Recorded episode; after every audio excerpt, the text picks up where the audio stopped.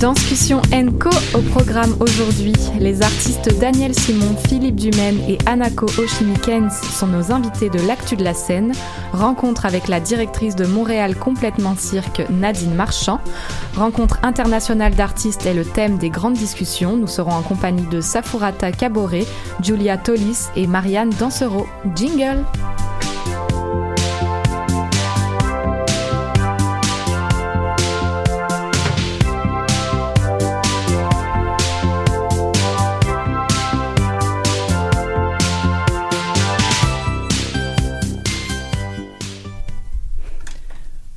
Bonjour à toutes et à tous, bienvenue à Danscussion Co sur choc.ca, 27e épisode d'une émission qui, depuis septembre 2018, décrypte la l'actualité des arts de la scène, danse, arts et spectacles, société, culture, politique, musique, etc. Nous embarquons dès à présent pour nos 90 minutes culturelles en direct et en bonne compagnie. Et tout de suite, c'est l'actu de la scène, rencontre avec des artistes qui font l'actualité des scènes montréalaises. Avec nous aujourd'hui, qui avons-nous Clara? Oui, bonjour Maud, bonjour à tous. Aujourd'hui, trois créateurs à mes côtés. Deux d'entre eux sont membres de la compagnie Projet Ibris et présentent durant toute la durée du OFTEA Cela jouer, une œuvre participative dans l'espace public qui explore les arts vivants et leur capacité à créer des ponts entre les générations. J'ai le plaisir de recevoir l'actrice, performeur, artiste visuelle, conceptrice de costumes et enseignante en arts plastiques, Daniel Simon. Bonjour Daniel. Bonjour. Et l'historien de l'art, commissaire et metteur en scène, metteur en scène pardon, Philippe Dumaine. Bonjour Philippe. Bonjour. À vos côtés, la chorégraphe et danseuse Anako Oshimikens qui présente au Mai Radio 3 une co-création avec Elisa Harkins et Zoé Poluche. Bonjour Anako. Bonjour.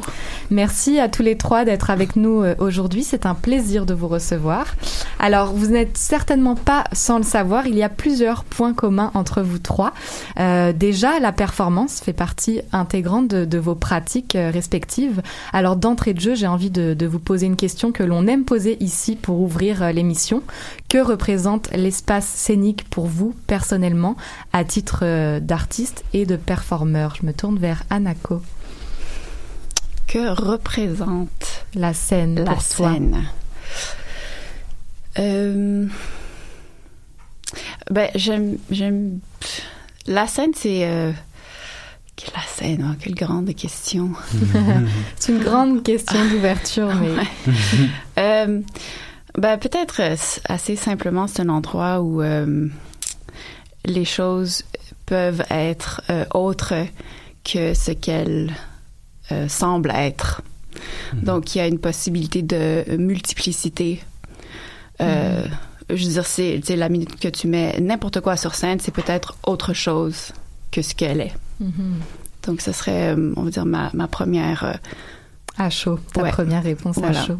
Philippe euh, ben, je crois que je dirais pour euh, pour nous chez Projet Ibris, la, la, la collaboration euh, entre entre tous les artistes impliqués est toujours euh, euh, le point, je dirais, principal de de notre travail. Donc c'est sûr que je pense que la scène pour pour pour moi, puis je dirais même euh, pour nous, c'est c'est avant tout un, un, espace de rencontre, un espace de de collaboration, bien sûr entre artistes, mais aussi avec le public évidemment. Mm -hmm. Daniel, est-ce que euh, ben, oui, ben en fait, euh, la scène, euh, c'est pour moi, entre autres, aussi un grand espace de liberté, en fait, mm -hmm. un espace où tout est permis, justement. Donc, donc puis avec Projet Ibris, ben, on est beaucoup dans l'improvisation aussi sur le moment. Donc, la scène permet ça aussi. Mm -hmm. Donc justement, on a euh, d'un côté Projet Ibris, euh, la, la, compagnie Projet Ibris dont vous faites partie, Daniel et Philippe, une compagnie de création interdisciplinaire, queer et féministe. Et de l'autre côté, on a Anako Oshimikens, une artiste qui a un engagement émocritique avec la danse, la chorégraphie et la philosophie. En tout cas, c'est ce que j'ai lu dans plusieurs de tes biographies, donc tu pourras euh, peut-être nous, nous, en dire plus. Et, et, tu poursuis aussi des études en philosophie à l'université de Concordia. Euh, donc j'aimerais un peu vous entendre sur vos démarches artistiques euh, chacun. Donc déjà peut-être projet Ibris pour commencer. Quelle est cette compagnie et qu'est-ce qui la caractérise un peu, Philippe? Euh, ben, Projet Ibris, c'est euh, un collectif de création qui est actif à Montréal depuis 2010, donc depuis presque dix ans déjà. Création euh, interdisciplinaire, mm -hmm. ouais. Oui, c'est ça. Donc, nos équipes vont rassembler toujours des gens qui viennent de théâtre, de danse, de musique, d'art visuel, des gens avec des profils aussi plus théoriques, des auteurs. puis, bon, c'est un, c'est un mode de création qui est extrêmement horizontal, très collaboratif, puis où on essaie de, de, de dégager, je dirais, de l'espace pour que les artistes fassent euh, ce qu'ils ou elles ont envie de faire euh, profondément. Euh, puis bon, c'est certain que nos, nos, nos créations ont toujours un côté politique très, très affirmé, donc, donc très près des enjeux queer, des enjeux féministes actuels, mais donc près nécessairement de la, de, la question des marginalisations, je dirais de façon assez large. Et quand on parle justement de pratique queer, euh, c'est un mot qu'on entend de plus en plus quand même, mais je ne sais pas si tout le monde comprend bien non plus ce que ça, ce que ça signifie. Est-ce que vous pourriez peut-être nous, nous, clarifier un peu ce que vous entendez par les pratiques queer euh, plus, plus spécifiquement? Oui, ben je pense que c'est assez normal qu'on ne s'entende pas nécessairement sur, euh, sur sur ce que ça veut dire parce que euh, je pense que euh, un des une des caractéristiques centrales du du mouvement queer ou de la pensée queer des pratiques queer c'est justement une, sorte d'aversion de de la de la définition et donc il y a, y a quelque chose qui est très qui est très coulant dans dans le dans essayer de définir euh, qu'est-ce qu'une pratique queer, mais euh, pour nous, ce que ça veut, ce que ça a surtout voulu dire, c'est euh, c'est une remise en question euh, des rapports de pouvoir qui sont quand même euh, toujours assez fixes. Surtout, bon, faut dire, nous, on, on, vient à la base du milieu du théâtre, donc avec toute une hiérarchie là, très claire. Et donc, donc pour nous, la, la, les pratiques queer, c'est à la fois de, de oui, et évidemment d'avoir des sujets queer dans nos, dans nos spectacles, de, de parler des, des enjeux et des, des vies queer, mais c'est aussi, euh, c'est aussi tout ce qui se passe euh, dans le processus, tout ce qui se passe, dans le fond, euh, derrière la scène, où, où là aussi on essaie de, d'incarner notre engagement politique mm-hmm. dans comment on travaille. Mm -hmm. Est-ce que tu avais quelque chose à, à ajouter, Daniel par rapport non, à mais ça, c'est assez complet. oui. Alors, Anako, pour toi, euh, bon, j'évoquais un engagement émo-critique ouais. avec la danse comme moyen de voir, de ressentir et d'aimer mieux. Euh, Qu'est-ce que tu entends par là? Euh, ben, Tout d'abord, c'est c'est un mot euh, inventé, émo-critique, euh, oui. euh, que j'ai d'ailleurs enlevé récemment. Tu sais, des fois, tu, tu mm -hmm. dis, bon, comment est-ce que je peux euh, encadrer ce que j'ai euh, envie de, ouais, de faire ou de, de, de m'expliquer dans une biographie. Puis, euh, euh, je sais plus si j'aime trop le mot. J'ai demandé à mon copain qui est assez, euh, qui aime, on va dire, des descriptions assez directes. Uh, do I sound like an asshole? Emo critical? Yes, you do. Okay, Mais euh, ce que je voulais, euh, ben, ce que je voulais, euh, on dire rassembler avec ce mot-là, c'est euh, que oui, tu sais, je viens de, on dirait, de la danse professionnelle dans le sens que j'ai passé par un, un, entraînement classique euh, et puis euh, contemporaine et puis je me je me retrouve à être euh, une danseuse qui avait bon, beaucoup d'opinions beaucoup de choses à critiquer et d'où je pense aussi mon entrée dans la philosophie et puis un, un, certain amour de la on va dire, je veux dire, la critique pour moi c'est quelque chose de positif aussi, c'est, pas que négatif, mais aussi il y a euh, peut-être un aspect euh, ou un emphase sur l'intellectualisation de de ce que je fais, de on va dire la le, um, the embodiment euh, et puis aussi euh, le peut-être euh, les aspects moins compris, moins moins encadrés par par les mots. Et puis, euh, pour moi aussi, c'est de, de, de, recomprendre, de me réengager avec, euh, ouais, je dirais peut-être même émotionnellement avec la danse, avec le corps, qui était pendant un, un moment euh, quelque chose à, à rejeter.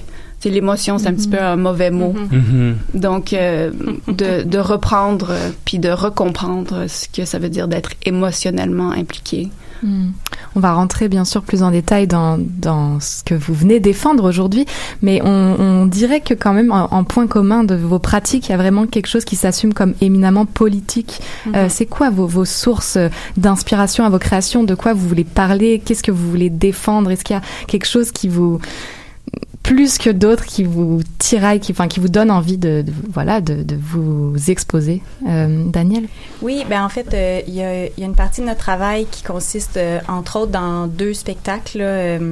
Euh, Propositions for the AIDS Museum et Youngness, où, euh, où c'est important pour nous de ramener euh, des luttes politiques du passé, en fait, puis de les ramener au présent parce qu'elles ont soit été oubliées par l'histoire, dont euh, dans Propositions for the AIDS Museum, la crise du sida dans les années 80-90. Donc, pour nous, c'est important de ramener cette histoire-là aujourd'hui, puis de la faire dialoguer avec les enjeux actuels, puis en lien avec avec, euh, avec le sida, entre autres.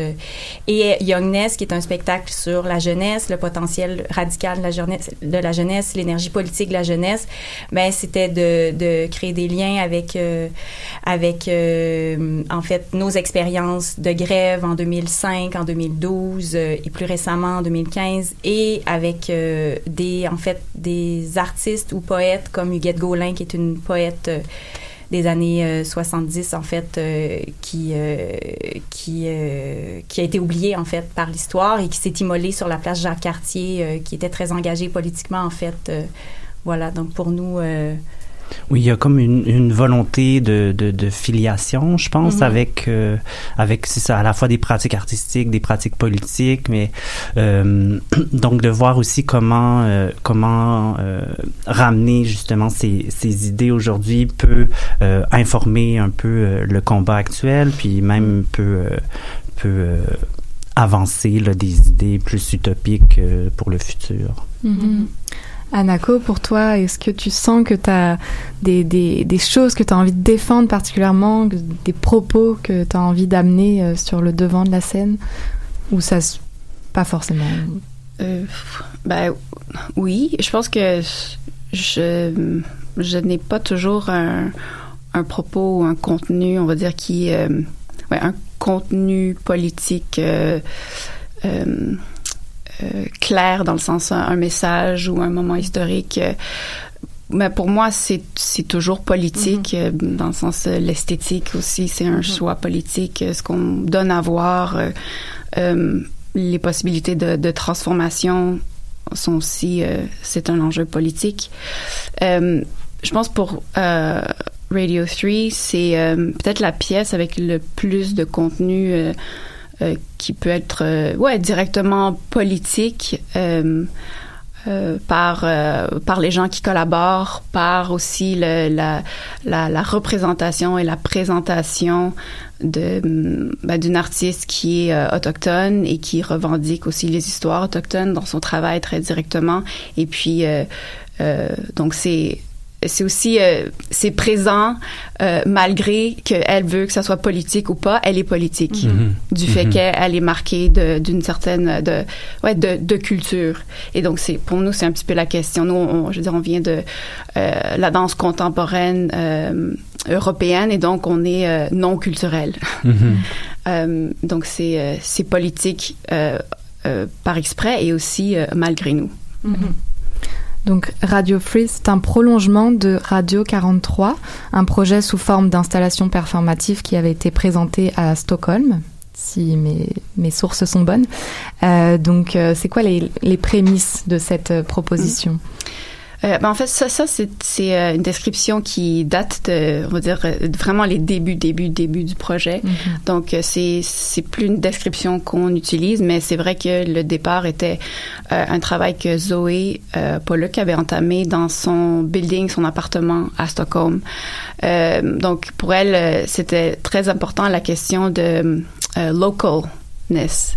à quel point un travail peut être euh, pour les gens immédiats de ton entourage, les gens avec qui tu vis, les gens avec qui tu partages le quotidien versus les gens avec qui euh, sa danse était toujours partagée, qui étaient des gens euh, qui étaient toujours bon des gens assez similaires, jeunes, blancs, d'une certaine éducation, etc. Et elle vivait dans un, un bloc appartement avec beaucoup plus de on va dire diversité. Et donc elle a essayé de créer un une œuvre d'art qui serait qui s'inscrit plus dans le, le expanded field of choreography on dit. Mm-hmm. donc un programme de radio pour fait par les gens du building pour les gens du building. Mais les gens voulaient rien savoir.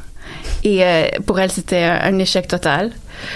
Euh, mais il y avait quand même, euh, oui, et donc euh, elle, se, elle se disait peut-être que c'est quelque chose qui fonctionnerait mieux dans un, un, un, lieu de travail et non un lieu personnel. Mm-hmm. Et moi, je travaillais au mai à ce moment-là sur une autre pièce, Make Banana Cry. Et puis c'était un lieu hyper inspirant. Euh, dans la l'hétérogénéité d'organismes qui se trouvaient à l'intérieur, je me disais ce serait super intéressant de faire quelque chose dans le mai. Mm-hmm. Mais c'est un projet vraiment à long terme. Euh, et donc, elle, qui vit à Stockholm, elle a un enfant. Il faut idéalement qu'elle soit là pendant un an, peut-être, ou en tout cas plusieurs mois. Et puis on s'est dit, eh, mais on est des danseuses, on danse plus, on danse jamais quand on mm-hmm. fait des projets maintenant. Fait essayons euh, de, de danser. Mm-hmm. Et donc il y a eu comme un shift. Et alors là, ce que vous allez présenter, à quoi on, à quoi on va se, se frotter du 3 au, au 5 euh, juin? Euh, ben là, on peut dire vraiment quand on dit euh, ah une pièce de danse, il va avoir de la danse. En général, je sais pas, j'ai les gens et je dis euh, je, je, viens, je suis danseuse, je viens de la danse et le chorégraphe ils c'est de la danse, c'est de la, je vois pas de danse, mais il va avoir de la danse, je veux dire. Ah, c'est bien de le souligner des fois. Euh, et puis bon, Elissa, c'est euh, une artiste visuelle, une artiste de performance. C'est aussi euh, ben, une compositrice de musique électronique. Donc c'est vraiment c'est vraiment une pièce de danse et musique. Mm-hmm. puis bon, je pourrais en parler longtemps là, puis donner beaucoup plus de, détails par rapport à ça, mais on va dire c'est deux, on va dire les deux matériaux, matériaux principaux puis je pense que vous allez voir aussi, c'est ça. Mais c'est intéressant quand tu dis danse, Anako, parce que évidemment, oui, on questionne beaucoup la danse contemporaine, les arts performatifs, mais dans ce que contient pour toi, en fait, et puis pour votre équipe de trois, ce mot, en fait, est-ce que c'est un travail du corps, on retourne à du mouvement? Qu'est-ce que tu inclus dans le mot danse, en fait? Oui, c'est ça. Ben, en fait, là, je l'utilise d'une façon peut-être euh, assez euh, traditionnelle. Tu sais, dans le sens euh, oui, on, pour nous, c'était un retour à la danse. OK.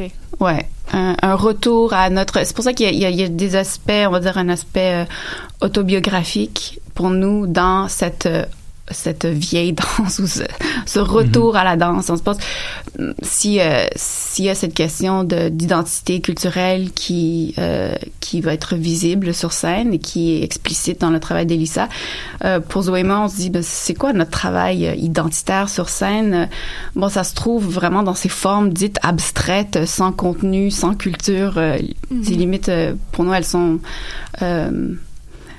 pour le ouais, son, son, son, il y a un aspect biographique dedans aussi. Et alors de l'autre côté, je me tourne vers euh, les, les deux membres de Projet Ibris. Seul a joué une œuvre participative dans l'espace public adopté de, adapté de l'œuvre originale de l'artiste Sybil Peters, il me semble. Mhm. Donc quelles sont les, les, prémices de ce projet et qu'est-ce que, qu'est-ce que vous nous proposez avec euh, cette œuvre Seul a joué euh, ben, cela jouer, c'est un jeu, euh, un jeu de cartes en fait, un jeu participatif euh, qui euh, permet aux gens qui viennent qui viennent jouer euh, de se familiariser avec des œuvres importantes des arts vivants, puis aussi de, de je dirais, vivre un peu de l'intérieur comment les artistes réfléchissent, construisent leurs œuvres ou leurs actions. donc c'est assez simple, c'est un, un jeu de 48 cartes où euh, chaque carte fait référence à une œuvre euh, marquante euh, des arts vivants. Donc, le jeu original avait 36 cartes, donc d'artistes internationaux, les Marina Abramovic, Marcel Duchamp, Georges Brecht, des artistes aussi plus plus récents du Royaume-Uni. Et puis donc nous, on a pris ces 36 cartes là qu'on a traduites aussi vers le français, mais on a aussi sélectionné 12 œuvres montréalaise, donc 12 nouvelles cartes qui sont euh, injectées dans le jeu. Et, euh, et donc, c'est utilisé pour des ateliers euh, participatifs publics sur deux sites dans l'espace public pendant les dix jours du festival. Et là, là, on arrive à presque à la fin en fait du festival, donc ça fait déjà quelques jours que ça roule sur deux places. Mm-hmm. Euh, donc vous avez pu voir un peu les, les, les gens participer, les, avoir des retours aussi, j'imagine. Euh, comment ça se passe?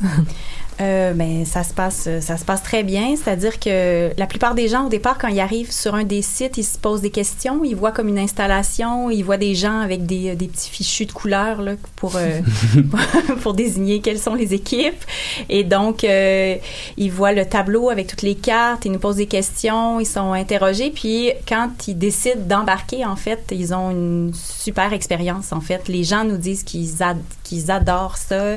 Euh, en fait, euh, les gens nous disent souvent après, en, comme euh, que que qu'ils réalisent c'est quoi le travail de l'artiste en fait, que, que en fait un artiste travaille et, et qu'ils réalisent par quoi, par quelle réflexion peut passer un artiste parce que c'est ça notre travail aussi aux médiateurs, médiatrices, c'est de les amener à réfléchir à, à bon, quelles questions s'est posé l'artiste et puis euh, et puis la plupart des gens en ressortent euh, euh, ben, très, euh, comment je peux dire ça? Euh, Comblé. comblé. Oui, oui, oui, oui. Non, les gens sont, sont super contents d'avoir participé. Puis il y en a plusieurs qui, parce que là, comme Philippe a dit, ça se passe à deux endroits différents, à la place des fleurs de macadam sur le plateau Mont-Royal et à la place de la paix euh, en face du Monument national.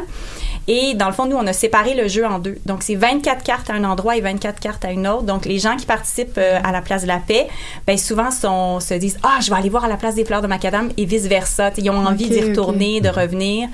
Et euh, c'est vraiment un jeu aussi intergénérationnel, c'est important de le dire. C'est un jeu qui s'adresse à la fois aux enfants, aux adultes, aux adolescents, adolescentes. Euh, donc, euh, ouais. Oui, puis c'est c'est c'est c'est une sorte, euh, je dirais, ça ça devient une sorte de frame où tout d'un coup il y a euh, tout un tout toutes sortes d'autres choses qui se passent entre le jeu, entre les cartes. Mhm. euh, puis euh, je pense euh, même euh, assez spécifiquement là, sur la place de la paix, qui est euh, bon si vous la, si vous connaissez quand même un peu euh, l'endroit, le milieu. Bon, il y a quand même une communauté qui euh, qui qui est là euh, dans la journée, qui qui qui passe une partie de sa vie là. Et puis donc, donc le jeu est devenu aussi euh, à travers les journées une sorte de vecteur pour des moments de de connexion, d'échange là qui je pense dépassent à quelque part ce qui est écrit sur la carte. Ouais, parce qu'en en fait, les gens sont invités à, à venir jouer, soit avec euh, bon leurs amis, leur famille, se former leur propre équipe, mais sont, tu sais, s'il y a une personne seule qui décide de venir, ben, on va la jumeler en équipe, tu sais, avec euh, avec deux, trois autres personnes qui se sont euh, ben, qui, qui viennent pour jouer. Donc, ça, ça crée des échanges intéressants aussi parce qu'il y a des gens qui se connaissent pas, qui finissent par jouer ensemble et faire la même action euh, ensemble. Donc, euh, les gens aiment, aiment beaucoup ce mélange-là euh, aussi. Ouais. Alors, euh, pour, pour terminer, les mots de la fin, qu'est-ce que vous diriez peut-être à un spectateur ou à un passant euh, pour, euh, pour les convaincre de, de venir, pour les convaincre de venir voir ta pièce, Anako, ou de venir jouer avec vous sur ces deux places, Anako? Un spectateur novice peut-être qui ne connaîtrait rien et qui se dirait Hmm, Euh, je suis très mauvaise pour le marketing, donc euh, sûrement pas quelque chose qui marcherait, mais euh, euh, il paraît que c'est très euh, contagieux ce qu'on a fait et que ça donne euh, très envie de, de danser et de venir avec nous sur scène. Bon, bah alors si vous avez euh, envie de danser, euh, vous savez que, où vous rendre. Les projets Ibris, on, on peut tout, tout le monde peut jouer, vous venez de le dire. Oui, ben je pense que c'est justement fait pour les, les spectateurs ou les spectatrices euh, novices. euh, euh, puis donc c'est une façon, je pense, de de de, de vivre un, un beau moment tout en apprenant des choses, euh, en découvrant des artistes importants et tout ça. Rapidement, moi, je dirais tous ceux et celles qui ne savent pas ce que sont les arts vivants, c'est une bonne raison Mhm. d'y euh, aller. Ouais, Ouais. tout à fait. Je trouve extrêmement euh, attrayant toute cette considération du jeu, du jeu intergénérationnel, de l'interactif. Est-ce que vous, Projet Ibris, vous êtes dans un regard peut-être étude sociale et vous allez l'emmener quelque part ailleurs? J'imagine quand on est vers la fin d'un processus où on voit déjà le futur, est-ce que Projet Ibris va poursuivre ce genre de recherche ou c'est un stop et on va passer à autre chose? Ah non, euh, hmm. c'est vraiment pas un stop. Euh, ben déjà, je pense que ce projet-là a une forme assez euh, flexible qui permettrait que ça s'inscrive dans différents milieux, dans différents. Puis bon, il y a toujours moyen d'ajouter des cartes, puis de, de renouveler un peu la, la sélection des artistes, mais aussi, je dirais que dans les dernières années, notre travail, bon, notre travail était assez basé en, dans des spectacles, hmm. dans des bases, dans des dans des salles noires.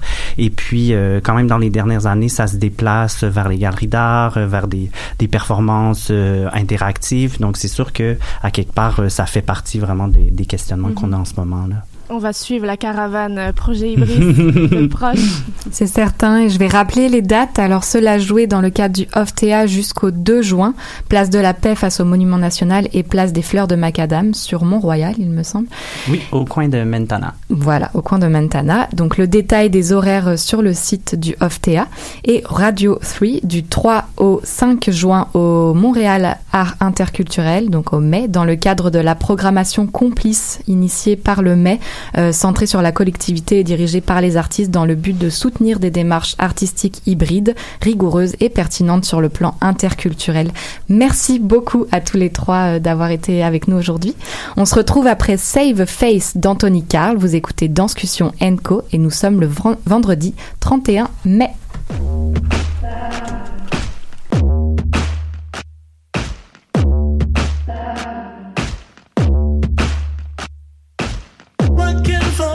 Outside of Delhi, consistently busy.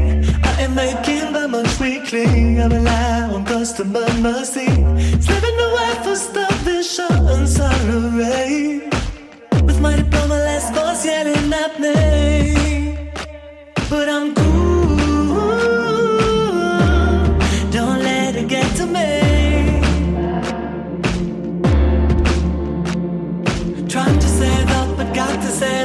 swing from the bottom to the top.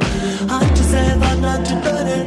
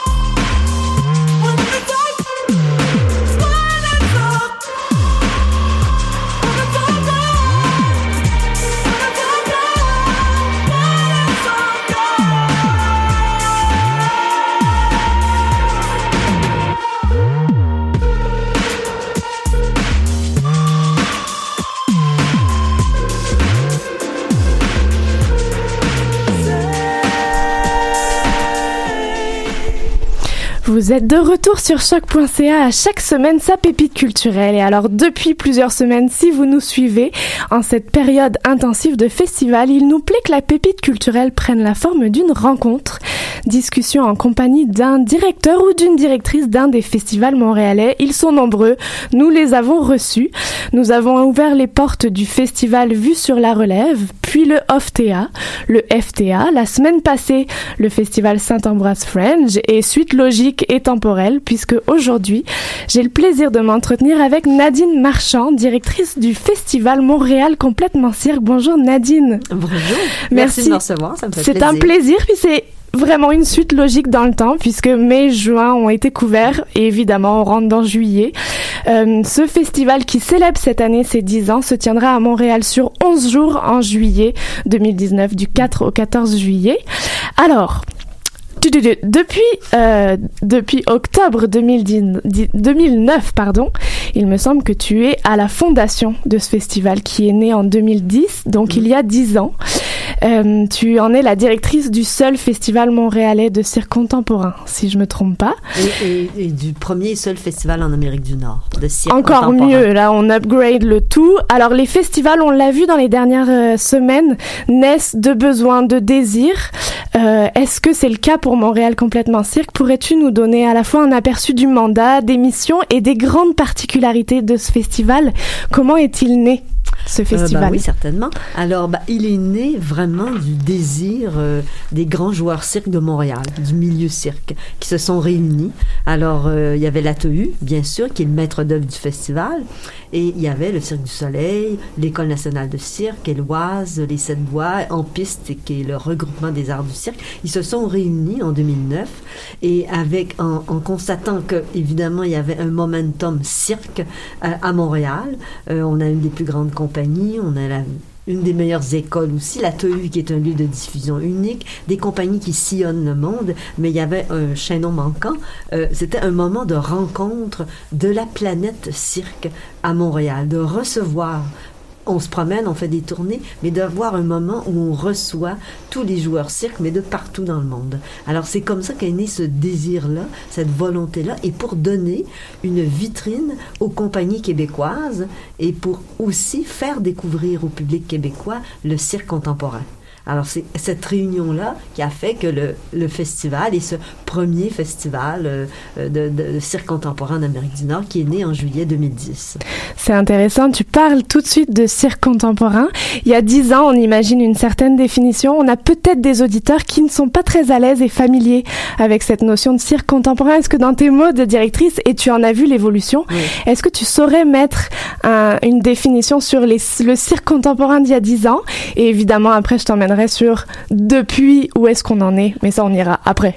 Oui, ben, je, je remonterai un peu plus loin parce qu'on sait qu'il y a le cirque traditionnel. Alors ça, c'est le cirque peut-être qu'il y en a, mais je ne sais pas s'il y a des auditeurs de cet âge-là ici euh, qui ont découvert le cirque traditionnel. Il y en avait à Montréal avec des animaux. Ça, c'était vraiment... Il y avait évidemment des numéros, mais il y avait des animaux. Ça n'existe plus ici à Montréal, mais ça existe aux États-Unis, certains endroits. Après ça, il y a eu le cirque. Et donc, le cirque contemporain, c'est un cirque qui est, qui est davantage... À la rencontre des autres formes d'art. Alors, il y a du cirque, mais c'est aussi du cirque avec du théâtre, des arts visuels, de la musique, la variété, de l'humour. Et dans une mise en scène, il y a davantage une, euh, un cirque d'auteur, il y a une mise en scène, il y a une histoire, il y a une dramaturgie qui fait que chaque euh, spectacle a vraiment sa personnalité propre. C'est pas seulement des numéros, un enchaînement de numéros, mais il y a plutôt une conception. Mmh, une dramaturgie. Une dramaturgie qui donne naissance à, à chaque, chaque spectacle, est une œuvre, à son histoire, à sa, sa nature propre.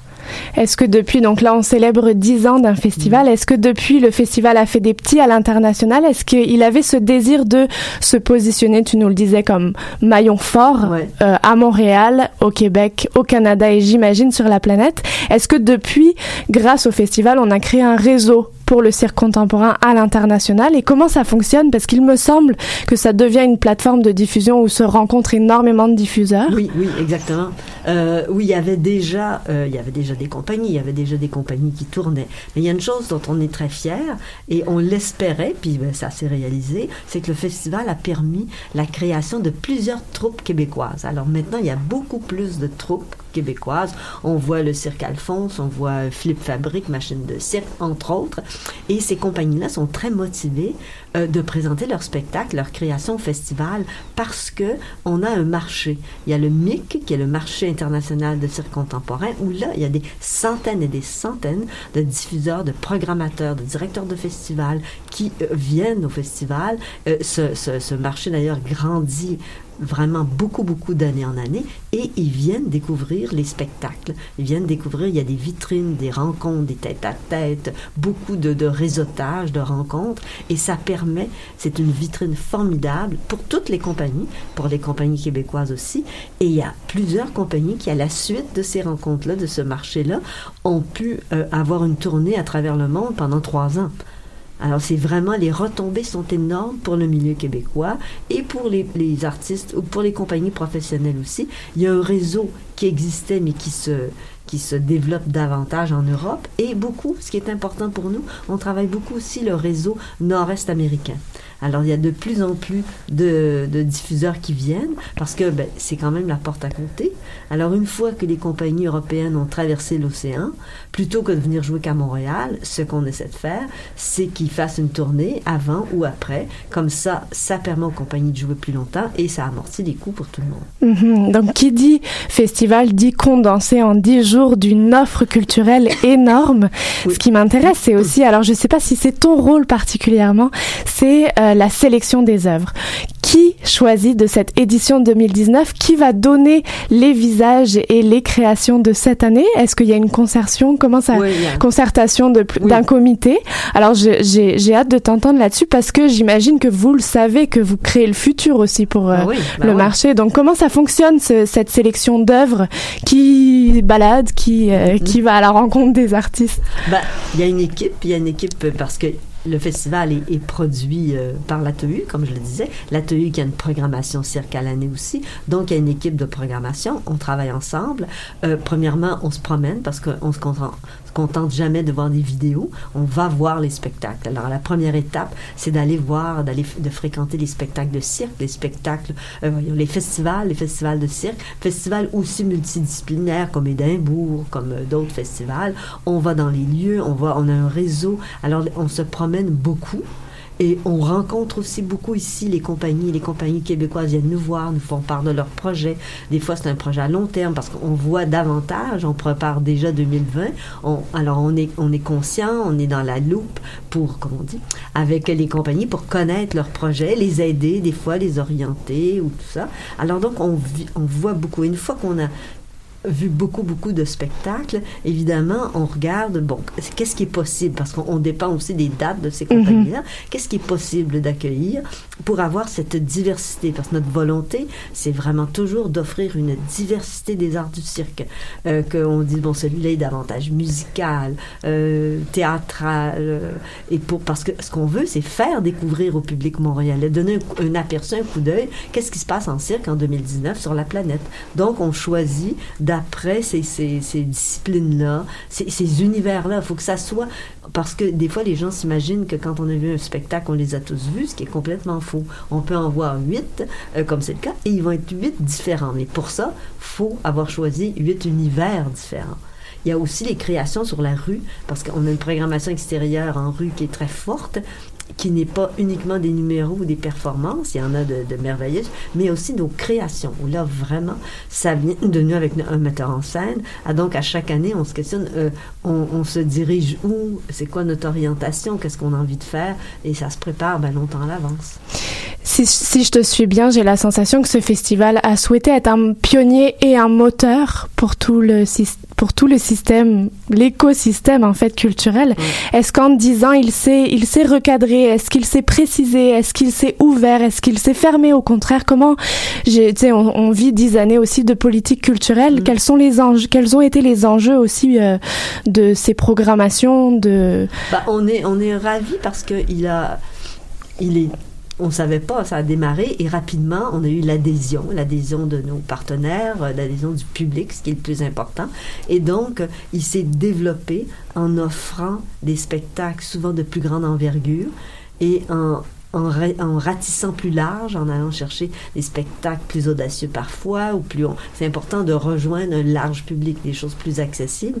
Et ici, là où il y a eu une progression importante, c'est dans la rue aussi. Au début, on présentait uniquement euh, les minutes complètement cirque deux fois par jour. Maintenant, c'est là qu'on a donné place à nos créations où c'est un terrain de jeu formidable pour tous les artistes. Il y a des, des artistes du monde entier qui nous appellent des fois qui sont en ils, travaillent avec des compagnies très célèbres et tout d'un coup bon ils sont libres ils nous appellent parce qu'ils veulent être présents au festival Mhm. donc on offre vraiment dans la rue une vitrine ça ça a énormément progressé on a densifié beaucoup beaucoup l'offre euh, dans la rue Mhm. Tu nous parlais de, débuts qui ont démarré avec les, les compagnies fondatrices il y a dix ans qui existaient. Est-ce que vous avez un souci justement intergénérationnel de représenter des jeunes émergents, mais en même temps des compagnies établies? Est-ce que vous avez ce souci de pourcentage je parle pourcentage malheureusement, mais d'international versus local, comment aussi cette sélection fonctionne, euh, vu que vous êtes et local et, et international? Quels sont vos devoirs, entre guillemets, si je peux utiliser le mot? Bah, Je dirais, il n'y a pas de, de normes précises et de pourcentage, mm -hmm. mais c'est l'équilibre. C'est toujours, euh, alors c'est important pour nous d'avoir, comme cette année, une certaine quantité de, de, compagnies québécoises. Il y a toujours place pour des compagnies plus établies. La relève, c'est important. Euh, c'est pour ça qu'on travaille avec eux, on les rencontre. Et euh, la rue aussi est un, un espace pour qu'il y ait des créations. Il y a des, des jeunes artistes qui sortent de l'école nationale et on les accompagne, on leur offre un metteur en scène pour encadrer leur création. Alors, oui, on veut que tout le monde, mais malheureusement, c'est pas tout le monde, peut, puisse avoir euh, un peu sa place, mais toujours dans un esprit d'un équilibre qui apporte à la fois, qui est dont le moteur est l'innovation, l'audace, la curiosité pour pour procurer découverte, émotion euh, chez le public.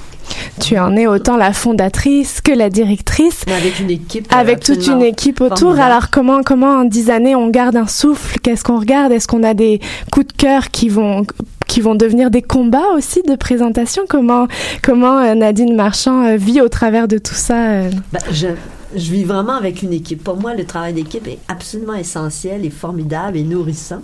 Je suis gâtée, j'ai des gens vraiment formidables. Alors, on, on, est très unis et on se motive beaucoup. Les idées de tout le monde font partie de, de cet ensemble, de l'œuvre qu'on qu'on offre. Euh, puis, il y a les projets, il y a l'avenir. Il y a aussi les réussites. Quand on voit une compagnie euh, qui a créé un spectacle au festival et qui après ça le tourne à travers le monde pendant trois ans, on est ravis. Satisfaction. C'est satisfaction. Ouais. Puis on, on, a envie, on a toujours ce désir de, de les aider, de les encadrer, de, de, leur donner le meilleur soutien possible, la, salle, la meilleure salle pour la diffusion, euh, pour le, la diffusion, le côté artistique. Alors, et il y a aussi cette envie de, de créer, d'aller plus loin. On a commencé à offrir des créations sur la place Émilie Gamelin. C'était plus simple, c'était puis là tranquillement on a voulu évoluer pour apporter, pour qu'il y ait une espèce de souffle porteur qui rejoigne le public et qui, qui, a, une, qui a une communication qui, qui, offre ces émotions qui, qui, nous, qui envahissent et qui laissent des merveilleux souvenirs. Parfois, quand on est trop les mains dedans, quand on est trop en cordeau, euh, la passion euh, est moindre et moins présente. Est-ce que l'amour des arts du cirque est toujours là euh, pour toi, si je peux me permettre cette indiscrétion euh? Oui, vraiment. Vraiment? Toujours, oui, mais je trouve ça important aussi de, de voir d'autres formes d'art moi je, vois tout de, s'alimenter à la musique au théâtre au cinéma à la danse. C'est comme ça c'est en, se nourrissant par la littérature aussi en se nourrissant de tout et c'est ça qui, qui, alimente, qui fait que les idées surgissent d'un peu partout et qui nous donne une intuition et un, un, une espèce de, de, de, de, moteur pour continuer à avancer. Et puis, entouré d'artistes aussi, c'est motivant. Mm -hmm. Hier, je voyais le spectacle des finissants de l'École nationale de cirque, ces jeunes, beaux et bons acrobates, mais c'est terriblement motivant. On a envie d'être là avec eux puis de leur offrir une plateforme. Et le besoin est là, oui, j'imagine. Quand on voit des, des des, milliers de personnes qui viennent. Et souvent, moi, je les vois se promener dans la rue avec un sourire. Je me dis, mon Dieu, c'est magnifique, on les rend heureux. Et puis, il y a des échanges. Pour nous, il y a une chose qui est très, très importante. Bon, il y a les spectacles en salle, qui euh, et il y a dans la rue la proximité, le Mhm. contact avec le public. On a la chance d'être rue Saint-Denis, qui est pas vaste. Il y a des bâtiments, on joue dans l'espace urbain, dans le bâtiment, sur le terrain. Et on a un contact avec le public. Ça, c'est primordial pour nous. De pas, de pas s'éloigner, mais de demeurer, de- d'aller provoquer, d'aller jouer avec les gens. Et alors, si on ouvre la porte de cette édition 2019, les 10 ans, est-ce que, euh, avec du recul, avec le côté directrice aussi, est-ce que tu es capable de nous identifier des tendances de cette nouvelle édition, de quelque chose qui s'en vient comme trois grands axes, trois lignes, ou alors on est vraiment dans l'éclatement et, et le tout, tout est possible, tout est permis? Est-ce que tu es capable de, de passer au radar le tout pour euh, nous dire, cette année, vous allez voir ces thématiques, par exemple? Bah, je, parlerai pas de, je peux pas dire qu'il y a trois lignes ou des thématiques et tout ça, mais il y a quand même euh, cette tendance qui se confirme d'année en année, puis je trouve qu'elle est très forte là, où vraiment il y a cette euh, cette rencontre euh, avec les autres formes d'art. Il y a ce métissage, ce mariage qui est très très riche et qui nous fait voir le cirque complètement autrement. C'est une volonté qu'on a d'aller de, de, de, fouiller ça, mais là je trouve que cette année on arrive vraiment à, à concrétiser, à aller peut-être plus loin, à mettre de l'avant davantage certaines euh, certaines thématiques. Donc les, les spectateurs vont assister à des recherches exploratoires. Est-ce qu'on Oui, parle bah- d'un Bah, de techniques de cirque, de corporel, de Bah, bah, c'est un, ensemble. On- le, le- le plus simple est peut-être de parler des spectacles, puis comme ça on va. on peut aborder, on peut en Comme aborder quelques-uns. On va pas passer au travers Non, de non. toute la programmation, mais, Mais peut-être des clés. les- Totalement. sinon ça demeure théorique. Totalement. Puis, euh, tu sais. Oui. Alors, Alors, je, je je- t'invite à ouvrir euh, là-dessus avec plaisir. Euh, ben, par exemple, le, le spectacle d'ouverture du festival, cette année, on ouvre dans le quartier latin. Ce qui habituellement l'ouverture est à la TU, là c'est au quartier latin. Donc euh, nos invités vont avoir la chance d'aller en salle voir un spectacle et après d'aller euh, dans la rue. Alors on ouvre avec euh, un spectacle des sept doigts que je pense beaucoup de gens connaissent, un Mhm. spectacle qui s'appelle Bosch Dream, euh, qu'ils ont tourné partout à travers le monde, qui est vraiment une histoire, une découverte du peintre Jérôme Bo- Bosch. C'est une commande qu'ils avaient eue à l'occasion de son anniversaire, qu'ils ont créé en Norvège. Et là, c'est vraiment une rencontre complètement étonnante, quelque chose qu'on n'a jamais vu à travers les arts visuels. Vraiment, on découvre cet univers de Bosch, qui est un peintre, bon, qui, euh, qui aurait plusieurs centaines d'années, mais qui a inspiré à la fois euh, Jim Morrison, Salvatore Dali. Il y a vraiment un côté très actuel, très surréaliste. Alors il y a des, on est, on est dans les œuvres d'art qui s'animent sous nos yeux, avec des vidéos d'une finesse, d'une puissance incroyable, d'où émergent les artistes de cirque pour nous présenter des numéros. Alors ça, on avait, pour les sept doigts, c'est vraiment une exploration nouvelle, une recherche nouvelle qui nous amène complètement ailleurs. Alors c'est peut-être dans ce sens-là où je dis que c'est on va on va ailleurs. Tout comme on a un spectacle qui se déroule dans un appartement avec deux personnes. On s'en va dans l'intimité d'un couple et on les suit de pièce en pièce dans les hauts, les hauts et les bas de la vie d'un couple. Alors il y a quelque chose de très intime de très en total euh, euh, Mhm, intimité. intimité. Alors là, évidemment, nous avons l'exclusivité d'avoir reçu Claudel Doucet, dont tu Ah. parles la semaine passée. Claudel Ah, ben, Doucet, oui. en compagnie de Cooper. Oui, Cooper oui, Lee Smith, il me semble. Donc euh, là, tu parles de, de... donc c'est intéressant parce que oui, vous êtes allé chercher autant des compagnies établies que des jeunes chercheurs. que je voulais donner. Effectivement. Et il y a donc, oui, une compagnie comme les Sept Doigts, puis une compagnie euh, émergente et qui arrive avec un, un, un œil totalement euh, frais, neuf, et on s'en va dans un univers totalement différent. Tout comme après, on arrive à la TOU et on a une compagnie anglaise qui s'appelle euh, Gandini Jodling qui sont déjà venus. Alors, Les eux, Gandini. oui, ils arrivent avec un spectacle qui s'appelle Spring. Là aussi, c'est un tout autre univers.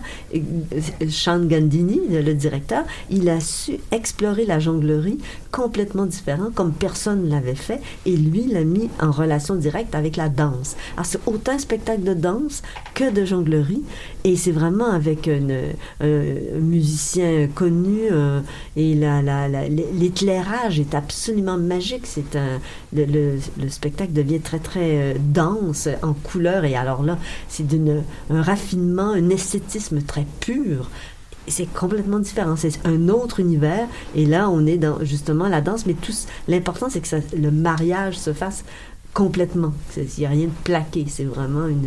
Et ce spectacle-là est magique. Euh, davantage euh, plus esthétiste, plus, euh, plus pointu, si je Mhm. peux dire, mais ça nous amène complètement ailleurs. On sent un festival qui est un peu composé comme un feu d'artifice de toutes Ouais, les couleurs. Et alors quand on est, on fête 10 ans, est-ce qu'on s'offre, on s'offre un cadeau et on offre aux, aux Montréalais un cadeau en plus? Est-ce qu'il y a un petit bonus, un petit cadeau qui va apparaître dans la programmation? Qu'est-ce que vous Ouais. allez faire pour célébrer en fait? Oui, ben on va célébrer avec le public. Ce qu'on voulait faire, c'est le faire avec eux. Alors, dans la rue, parce qu'on a toujours nos minutes complètement cirque et toute notre programmation, mais on va faire un grand jeu, dixième anniversaire, où on va inviter le public à venir jouer avec nous. Alors, ce sera le, le- le samedi euh, 6 juin, oui. Euh, 6 juillet. 6 juillet, Mhm. oui, c'est mieux. 6 juillet, à 18h30, ou euh, plutôt que la minute, sous, sous la- cette forme-là, mais cette fois-là, les le, le public va pouvoir jouer lui aussi, va pouvoir euh, être couplé à un artiste, ceux qui le veulent bien, et être dirigé par notre metteur en scène. Il y aura un concours, euh, et c'est aussi agréable à regarder euh, qu'à faire quand on a envie vraiment de se lancer dans une, un jeu, un jeu vraiment euh, avec les artistes. Je retiens vraiment cette position d'un festivalier ou d'un spectateur qui est invité à vivre un parcours Oui, entre l'extérieur, l'intérieur, un portefeuille euh, sympathique, un portefeuille euh, gratuit, payant aussi. Qu'est-ce que tu dirais à, à un festivalier qui a envie de vivre le festival sur 11 jours? Tu lui, tu lui demanderais d'avoir quelle attitude, de comment fonctionner en fait, euh, qu'il soit novice ou amoureux des cir du cirque, euh, Je vous dirais s'abandonner. S'abandonner. De, se laisser. Tu sais, parfois, quand on va en voyage, on se laisse guider par notre, par notre nez pour euh, découvrir une ville. Alors, je dirais de se laisser, de s'abandonner, d'aller à la découverte, d'aller vers ce qui l'attire, de venir se promener. Si on veut vraiment vivre l'expérience festival, être euh, imbibé, imprégné, ben, de venir se promener dans la rue, il va découvrir des, des performances complètement différentes. Il va aussi voir des créations de plus grande envergure. Et puis, facilement, il peut passer d'une salle à l'autre et voir des spectacles complètement différents. Mais vraiment de s'abandonner au plaisir, à la découverte et aux émotions. Parce que tout le temps, il y a des émotions différentes, fortes, euh, qui peuvent euh, nous procurer des, des, grands plaisirs qui, qui font des merveilleux souvenirs. Et j'imagine de convoquer l'âme d'enfant, qui Ouais. souvent est convoquée en cirque. Est-ce que tu sens que cette âme d'enfant, malgré 2019, malgré un contexte politique, Mm. social un peu dur Ouais. et intense, est-ce que tu sens que les, les créations en cirque prennent des tangentes aussi de réflexion, de, de, qui sont hors euh, une expérience esthétique, mais aussi des remises en question politiques, sociales. Est-ce que tu sens ça dans, dans Ben, cette édition? On, on le sent parfois, mais c'est pas comme au théâtre. Comme il n'y a pas le langage, on le sent différemment. Euh, mais je sais que dans la réflexion, par exemple, dans la création de, d'Anthony Venise sur la, la place Émilie Gamelin, il est directement inspiré par la réalité euh, universelle, actuelle et tout ça. Et ça, ça le- automatiquement, ça, il y a cette inspiration-là qui après l'amène à, je dis pas que les gens vont pouvoir lire euh, exactement euh, ce qu'il veut nous raconter, mais oui, l'inspiration est là et pour les autres troupes aussi. Évidemment, on peut pas faire abstraction de ça. Mhm. On a la chance en cirque qui est euh, une rencontre tout à fait naturelle d'une diversité totale. Alors c'est très fort et ça permet une ouverture sur le monde qui souvent, malheureusement, actuellement, n'est Mhm. pas toujours là. Et en tant que directrice, tu le disais, tu travailles déjà à l'édition 2020, 21, 20, 21 et tout. Donc toi, tu vois le futur, tu vois l'avenir. Quel avenir se profile pour les arts du cirque, autant local, international? C'est une grosse question, vaste Oui. question, mais peut-être tu peux nous en donner un avant-goût. Et quel avenir euh, à Montréal aussi? Est-ce que c'est un festival qui va bien, qui s'étend, qui se rétrécit, qui fonctionne? Comment On a questionné les autres festivals Ouais. avant toi, donc euh, la même Ben, question. Il y a toujours, tu dis, il va bien. Oui, il va bien. Je veux dire, on, a une, une adhésion, une appréciation vraiment formidable. Il y a une aussi formidable croissance Mhm. parce que à chaque année, il y a vraiment une très, très grande croissance. Il y a aussi des très grands défis. Je veux dire, euh, c'est merveilleux à Montréal parce qu'il y a une multitude d'événements et de festivals. En même temps, il y a cette concurrence euh, euh, pour les billets. C'est bassement matériel, mais c'est sûr, il y a toujours un défi financier énorme, mais qu'on relève, auquel on s'attaque. Et, mais je, vois, je vois le, le d'autres très grandes opportunités. Euh, je pense que ce qu'on veut, on veut aussi développer des nouvelles expériences. On, on sent, c'est important d'être à l'écoute aussi du public. On voit vers quoi ça demeurera toujours du cirque, mais cette rencontre avec les autres formes d'art, je pense qu'on peut la pousser encore beaucoup plus loin. On sent que les gens aiment bien y participer. Alors, on travaille dans ce sens-là pour les amener plus loin dans l'aventure et leur faire découvrir d'autres choses. Et le réseau est vraiment très, très important. C'est vital si on veut que et les compagnies et les festivals continuent de grandir et de, de, de s'exporter, d'avoir une vie internationale. Les alliances, les collaboration avec les autres compagnies à travers le monde euh, c'est vraiment essentiel à la survie et au développement non seulement de notre festival, mais des autres aussi. Une curiosité parce qu'on recevait donc FTA qui, qui a vu un off naître, mm. OFTA, et étrangement, Montréal complètement cirque n'a pas encore de off. Oui, il y en a un oui? oui, ça émerge, oui. Ok, donc vous êtes à l'aise à, à, laisser cette, euh, cette émergence ah monter aussi pour donner encore plus de plateformes Oui, euh, tout à fait. On veut donner la parole. On veut que les gens, qui aient une, une espèce de, de, de carte blanche, d'ouverture pour les artistes, pour qu'ils puissent en profiter et s'exprimer, pour le public qui puisse les découvrir. Cette année, on aura, c'est une collaboration, mais à la chapelle, il y a l'autre cirque. Alors, c'est justement l'autre cirque, des tours plus émergentes et qui vont avoir carte blanche pour nous faire découvrir vraiment d'autres aventures. Là. Mm-hmm, magnifique. Je pense que tu nous as ouvert les portes du festival. Nous te remercions infiniment de ta visite. On a hâte d'être en juillet en fait parce que ça veut dire aussi soleil. Quand le cirque arrive, le soleil arrive aussi. Ben, merci de m'avoir accueilli. Plaisir. Donc le festival Montréal complètement cirque se déroulera à Montréal du 4 au 14 juillet. Une programmation extrêmement complète en extérieur comme en intérieur. Sous chapiteau cette année? Pas, cette année. pas de chapiteau cette année.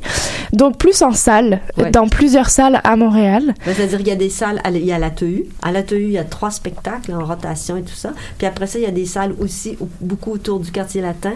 Euh... Là où se trouve votre QG, ouais, ouais, quartier ouais, latin. Et donc évidemment, Émilie Gamelin re reçoit la création d'Anthony ouais, s'appelle Candide. Candide, magnifique. Et donc toute la programmation est à retrouver sur montréalcomplétementcirque.com. Euh, c'est pour tous les portefeuilles et tous les âges. Ça vaut la peine d'aller se promener. Merci beaucoup d'avoir ouvert les portes de ce festival. Avec Merci. plaisir pour recevoir les artistes courant juin. Retrouvons-nous, nous, après le titre Le cœur de la tête de Mélanie Venditti et nous embarquerons ensuite dans les grandes discussions en compagnie de trois artistes internationaux. Ils nous arrivent du Burkina Faso, de l'Italie et du Québec. Restez avec nous, vous écoutez Danscussion Co sur choc.ca.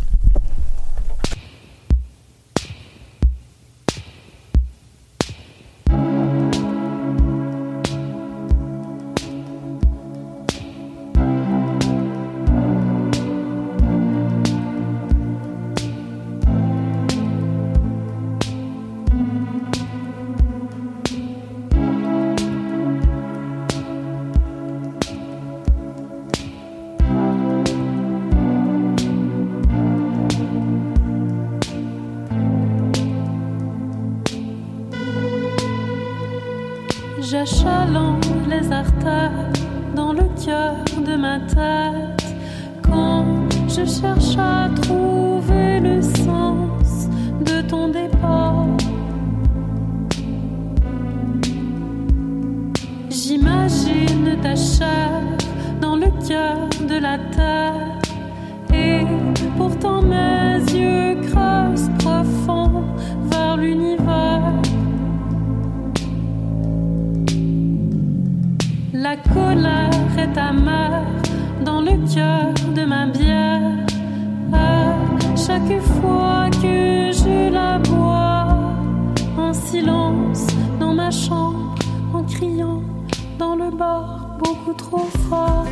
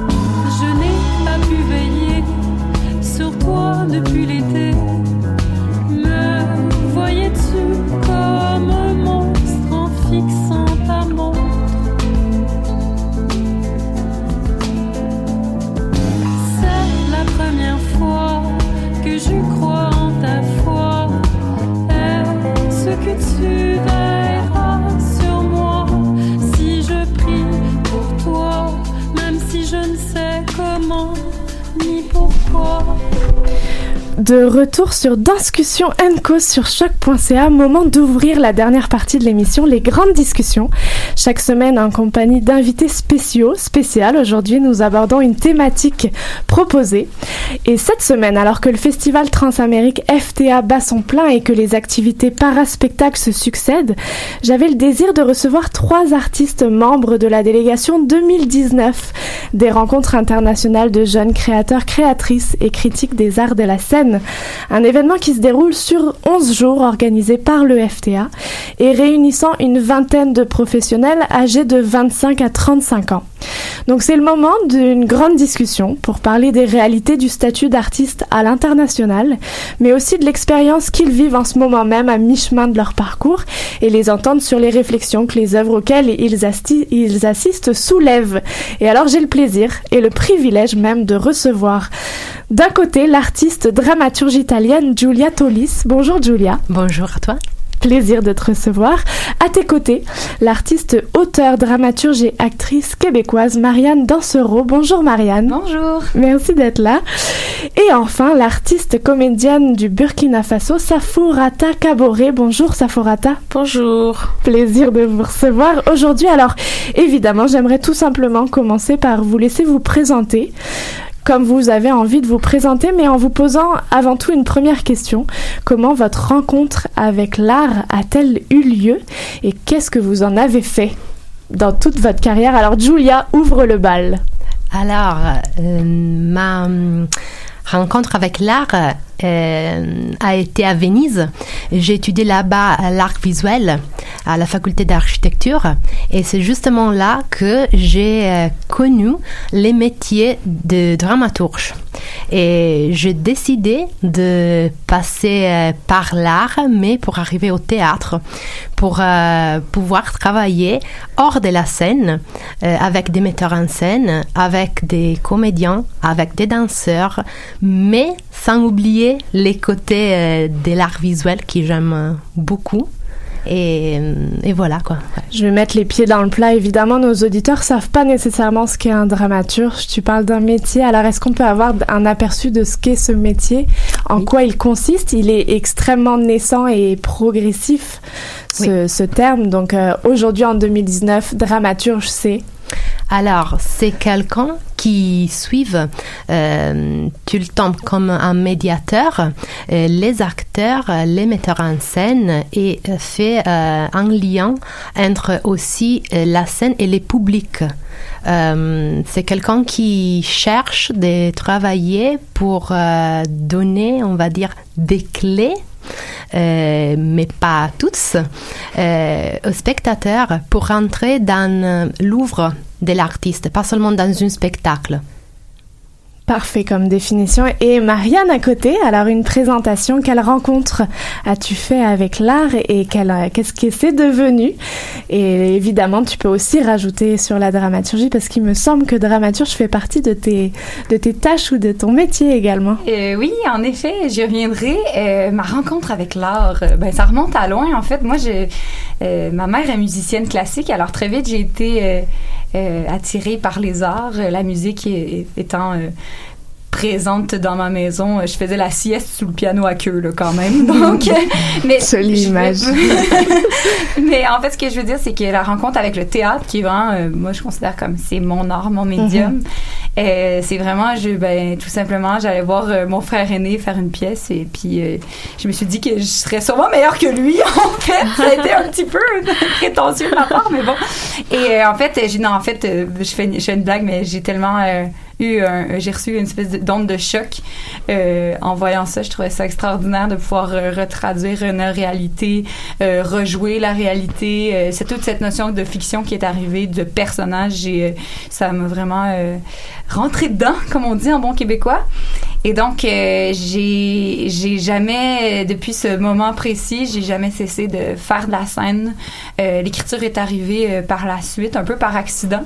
J'avais une espèce d'idée obsessive que j'ai mis sur papier, qui finalement s'est révélée intéressante. Et bon, de fil en aiguille, j'ai continué à, à écrire de la fiction. Et maintenant, j'essaie vraiment que mes deux pratiques soient ben, 50-50. J'essaie que ce soit deux pratiques euh, à, part entière et à part égale.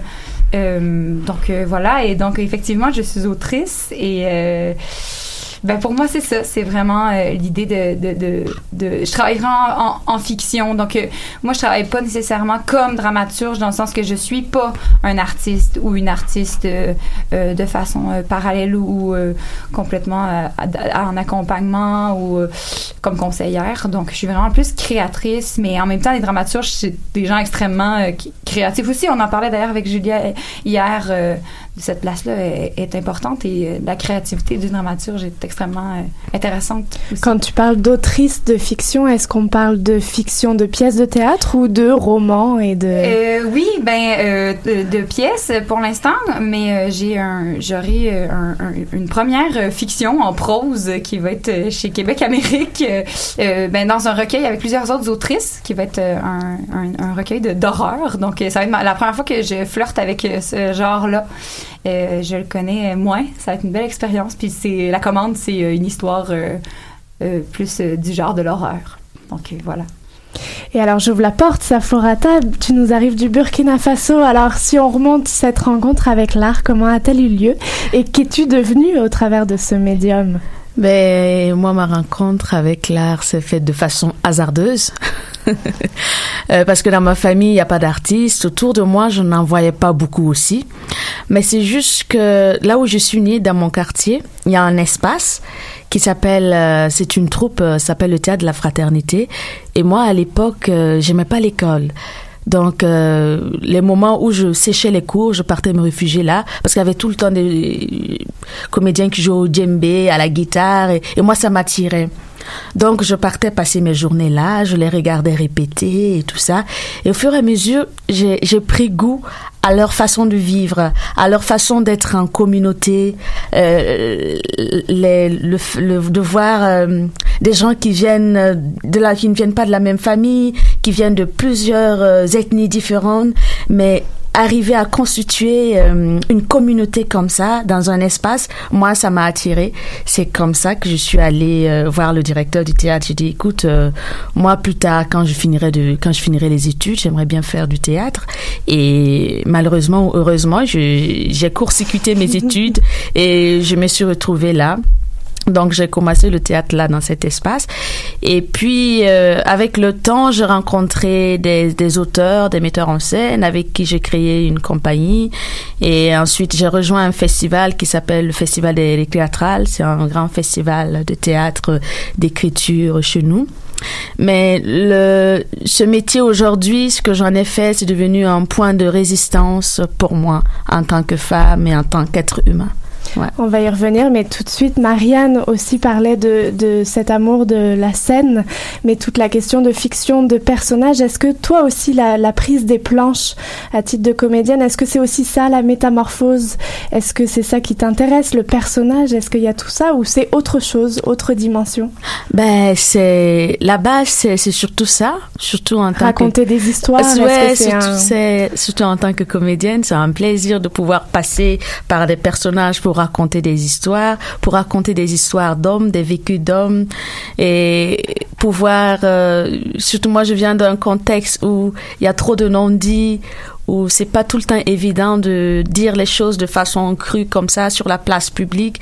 Et donc la place de l'artiste euh, a cette force-là de pouvoir passer par un personnage euh, pour faire entendre ce qu'il peut pas être dit. Donc euh, c'est aussi ça, c'est le plaisir de porter une histoire, le plaisir de raconter une histoire, le plaisir d'incarner la vie de quelqu'un. C'est ça. J'avais envie de cette plateforme internationale, évidemment, pour m'envoler avec vous vers vos pays. Et magnifique, on a le Burkina Faso, on a l'Italie, on a le Québec. Quel est le statut des artistes? Tu viens de nous en toucher deux mots sur le Burkina Faso. Comment on vit? Est-ce qu'on vit du statut d'artiste? Alors, Burkina Faso, tu nous parlais d'un point de résistance aussi. Mais je vais ouvrir avec l'Italie. J'ai envie de savoir où on en est où dans la situation, dans le contexte. Tu as migré euh, vers l'Allemagne aussi, vers la France. Donc, euh, Julia, euh, un- le statut de l'artiste dans ton pays, dans les pays voisins, euh, est-ce que c'est compliqué? Est-ce que c'est facile? Euh, donc, dans ce moment en Italie, les systèmes est vraiment euh, euh, partagent deux côtés. Un côté, c'est le côté institutionnel. du théâtre et l'autre côté, c'est les côtés de- du théâtre indépendant. Et euh, la plupart des, des artistes qui ont notre âge, ils se retrouvent dans euh, les, les deuxièmes, dans les théâtres indépendants. Et euh, moi, ce que je remarque, c'est la difficulté de se parler entre les générations. On a une génération théâtrale qui est là depuis une trentaine d'années, euh, qui est dans les, des, rôles, des pouvoirs, que ah, n'arrive pas vraiment à, à parler avec les nouveaux euh, artistes. Et, hum, et cette question euh, par rapport au, au gap euh, générationnel est, est assez fort dans ces moments-là. Euh, et nous, je, me- je me mets dedans, euh, en tant qu'artiste indépendante, on cherche d'avoir une communication sincère, même sur, euh, par rapport au contenu du spectacle qu'on va, qu'on va créer. Et évidemment, parce que si le théâtre, euh, c'est- un miroir de la société, là, en Italie, on, on a beaucoup de choses à dire dans ce moment. Euh, mais la place, il y a, on cherche no- nos pla- la place pour ça. Est-ce que l'artiste, euh, l'Italie est un bassin euh, artistique et culturel qui date, qui a une histoire extrêmement forte? Je pense histoire de l'art, évidemment aussi architecture, mais est-ce que c'est un pays qui aujourd'hui reconnaît les artistes ou euh, on sent énormément de difficultés? J'ai évidemment tourné vers le politique, mais aussi tourné vers les spectateurs. Est-ce qu'il y a un soutien ou pas du tout Ou c'est difficile? Alors, euh, les salles sont, sont vides des fois.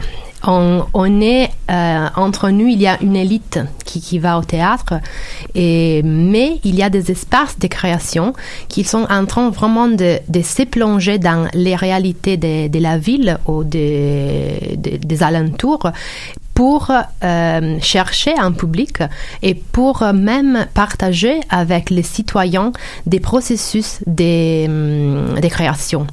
Et, hum, et alors, c'est les deux. On a des acteurs très connus qui sont reconnus, évidemment, qui font de la télé, qui font du cinéma. Et les théâtres, c'est un peu arrière à tout ça. Mais oui, voilà, je vois que l'intérêt là pour euh, ma génération, c'est celle de d'essayer de trouver aussi de- des contenus qui peuvent approcher les citoyens. Marianne, Québec, Euh, ici. Euh, c'est sûr qu'il y a une réalité euh, de la précarité pour les artistes ici au Québec, on va pas se leurrer. Si je parle euh, seulement des, des jeunes comédiens, par exemple, euh, c'est sûr que, bon, à 80 comédiens euh, environ qui sortent par année des écoles de théâtre avec le, peu de bassin de public qu'on a, c'est vraiment difficile de, de pouvoir faire son chemin, de pouvoir travailler, de pouvoir jouer comme on aimerait jouer, tu sais, et même de pouvoir en vivre, en fait. Euh, moi, je dis souvent que je fais un métier courte pointe, un métier patchwork parce que ben il faut que je raboute tout pour pouvoir en vivre. Puis ben, en même temps, j'adore ça, mais c'est sûr que que c'est confrontant, puis que je peux pas penser plus qu'un mois à l'avance, sinon ben j'angoisse comme ça se peut pas. Euh, bien sûr, là évidemment, moi je fais partie de la relève, mais euh, quoi, j'ai vu un, spectacle il y a peut-être deux ans qui s'appelle le No Show, qui est un excellent spectacle de théâtre, et, et une des comédiennes euh, disait haut et fort. euh, ben, euh, je sais pas ce que je fais l'an prochain, il y a rien d'acquis, je recommence toujours à zéro à chaque saison théâtrale qui arrive, tu sais. Fait c'est sûr que c'est confrontant. Puis en même temps, je pense que, que ça fait partie de la game. C'est sûr que des fois, j'entends, euh, bon, j'en parlais justement avec des gens euh, qui viennent de la France euh, aux rencontres internationales du FTA, puis nous, on n'a pas ça, le statut d'intermittent en- en- au Québec. Donc, Une oui. euh, stabilité qui n'existe pas nécessairement. Exactement, tu sais, donc, euh, et dans les écoles de théâtre, bon, ben, on se fait pas dire à tous les jours, vous allez manger vos bas en sortant, tu sais. Il y a moyen de s'en sortir, là, je, je veux vraiment pas être défaitiste et. Et, euh, mais, mais quand même, c'est une réalité qui est, qui est assez dure euh, quand même. euh, et euh, donc, je pense qu'il faut savoir euh, vraiment mettre plusieurs... co- ça se dit pas mettre plusieurs cordes, mais avoir plusieurs cordes à son arc. Et, euh, et, et c'est ça, et, et, et ça, créer du travail. C'est ça, je pense que c'est rendu indispensable. Est-ce que tu sens que être comédienne et être artiste, c'est un acte de, de résistance? Ah, est-ce que est-ce que tu es vraiment plongée dans ce genre de démarche? euh? Euh, oui, complètement. Puis je rajouterais que euh, même les modes de production sont rendus, ben, je veux dire, c'est à l'image euh, du système capitaliste. Là, c'est c'est c'est des, des délais très très rapides, même de création. C'est des rythmes effrénés. Je- je- moi, je trouve ça un peu euh, et, et au niveau de, de la compétition aussi, pour avoir des bourses d'écriture, pour avoir euh, du- des subventions, tu sais, Mhm. c'est- c'est c'est rendu. euh, c'est- je, je sais pas si la- je parle de, depuis cinq ans que j'ai terminé à l'école nationale, mais mais je trouve que c'est faut, faut, on galère combat. quand même. Ouais, ouais, Mhm. c'est un combat. Puis puis euh, on, on entre dans le ring, puis euh, ben on veut pas abandonner. Donc bien sûr qu'on qu'on qu'on qu'on est là, puis qu'on on- moi je je je, je, je vais me battre, même si des fois je suis quand même un peu fatiguée. mais, euh, mais, euh, mais oui, ça fait partie euh, de ce défi, défi-là du métier. Mhm. L'offre est immense, la liberté artistique et d'expression est quand même est quand même là. Mais ceci dit, Ouais. il y a quand même euh, euh, des éclaircies, euh, si je peux m'exprimer ainsi. Je, sais, je pense au OFTA, je pense au théâtre de Montréal qui offre quand même une place pour la relève, la jeune création. Tu sais, ça, c'est encourageant. Euh, Il y a vraiment ça à Montréal aussi, autant une espèce de dark side de la culture du védétariat qui fait que c'est extrêmement rare maintenant d'avoir des auditions pour de la fiction, par, exemple dans des émissions de télé ou même un rôle au théâtre. Les auditions se font de plus en plus rares parce qu'on offre les rôles, mais en contrepartie, dans la création, euh, j'ai l'impression qu'il y a énormément de un nouveau public et donc qu'il y a une, vraiment une frénésie, euh, un intérêt même de la part des, des artistes euh, plus vieux qui Mhm. viennent voir les jeunes créateurs, qui les respectent et, et ça c'est intéressant ce qui se passe à ce niveau-là. qui comme une reconnaissent beaucoup le réponse à- futur. Oui, exactement. exactement. C'est alors- une réponse au vedettariat, c'est intéressant. Décollons vers euh, le Burkina Faso. Comment comment ça se passe là-bas? Comment on vit? Est-ce que le statut de l'artiste est reconnu? Est-ce que c'est un combat euh, permanent euh? Ben, nous, on n'a pas de statut d'artiste. Ça n'existe pas encore chez nous. C'est encore utopique. Euh, Il y a des, des artistes, nos dévanciers, qui, qui se sont battus depuis toujours auprès du gouvernement pour qu'on puisse avoir le statut de l'artiste. Mais jusqu'à présent, la place de l'artiste, surtout du comédien de théâtre, est la place la plus précaire, quoi. Ça ne, voilà. On fait tout. Donc, euh, faire du théâtre chez nous, c'est au-delà même du difficile. C'est, vraiment, il faut aimer. Il faut euh, parce que en termes de production, nous on n'a pas d'espace, on n'a pas de lieu. On peut dire bon, on se, je me pointe là, je présente mon dossier pour qu'on m'accompagne, pour que je puisse faire de la création. Voilà. Tu as le ministère de la Culture, mais qui est un ministère qui regroupe plusieurs secteurs et dont le budget est vraiment minime et c'est très politique. Ils vont toujours mettre la, les capitalistes aussi, on met toujours l'argent où on voit des, des retombées concrètes.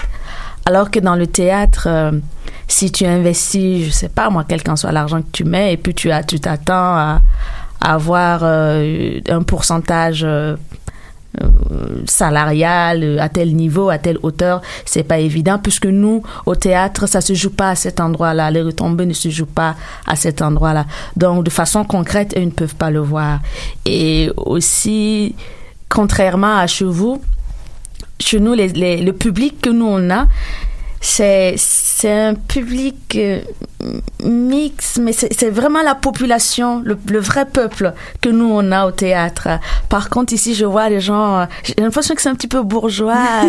Euh, moi j'aime bien d'avoir aussi cette élite là au théâtre. Et on est en train aussi chez nous de faire un travail de public aussi allant dans ce sens-là pour pouvoir les amener parce que tant qu'on n'a pas aussi ces gens-là qui sont euh, au devant des prises de décisions, qui viennent au théâtre pour discuter de la question de l'artiste euh, et du métier de l'artiste, du créateur, c'est assez compliqué parce qu'ils ne savent pas ce que ça, ça fait. Ils ne savent pas ce que c'est que le théâtre.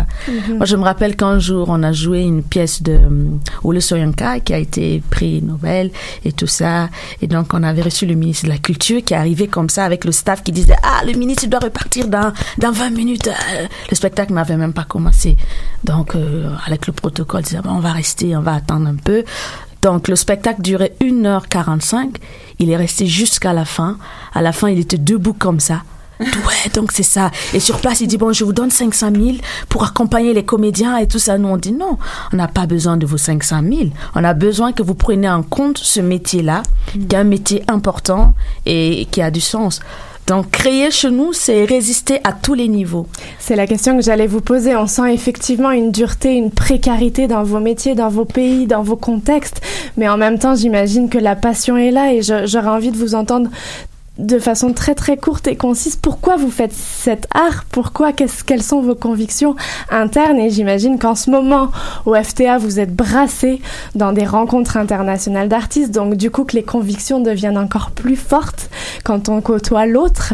Est-ce que vous avez des réponses très courtes? Parce que l'émission avance Marianne, je sens que tu brûles de me dire quelque chose. en plus à, à 100 000 à l'heure. Mais en fait, très court. euh, ce- euh, moi, j'ai la flamme, en réponse fait. euh, pour écouter Ouais. et pour qu'on m'écoute Mhm. et pour écouter les autres. Je sais pas, j'ai je je pense que c'est par l'art que que j'apprends le mieux, que j'écoute le mieux, que je reçois le mieux. Et en contrepartie, je souhaite essayer de donner le mieux que je peux.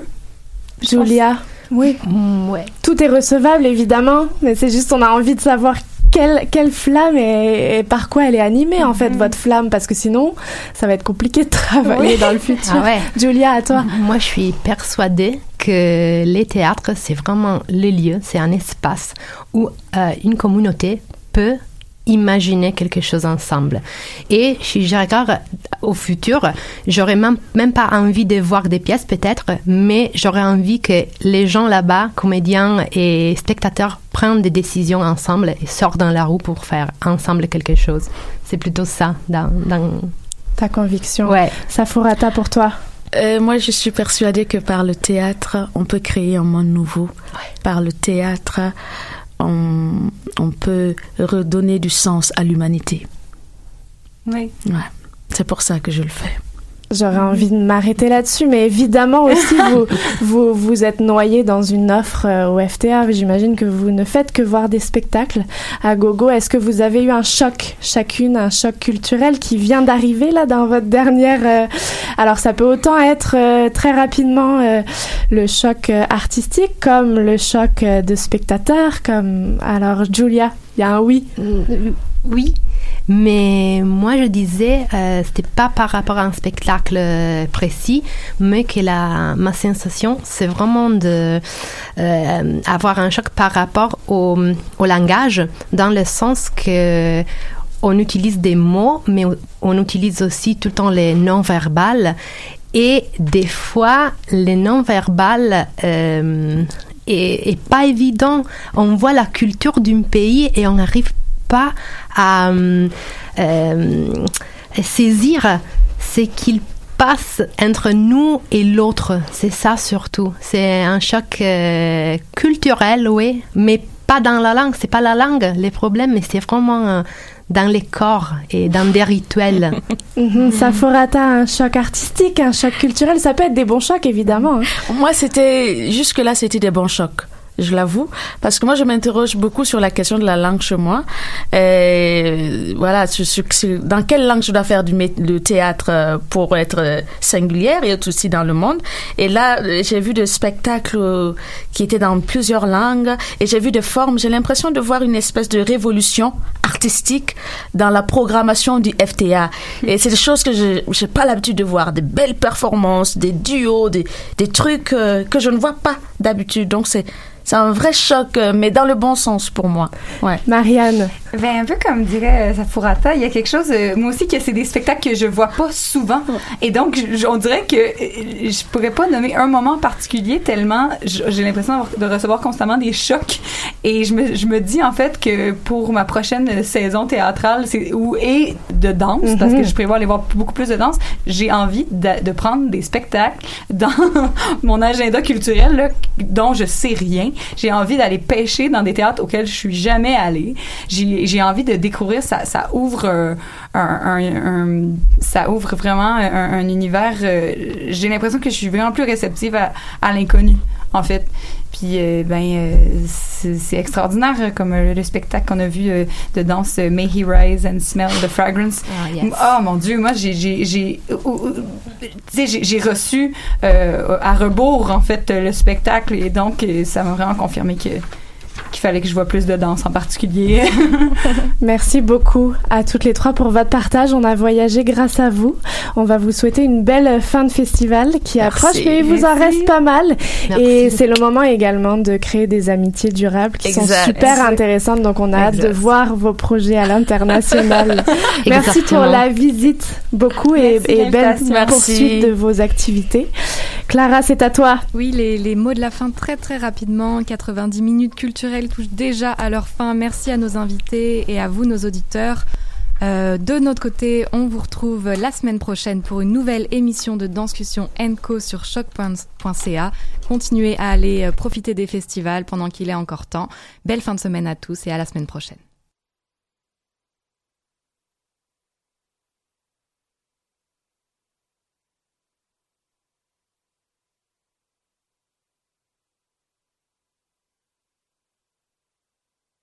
Le jeu commence, c'est toi et moi. Mais pourquoi? Oui, pourquoi? Et qui fixe les rêves des amours éphémères?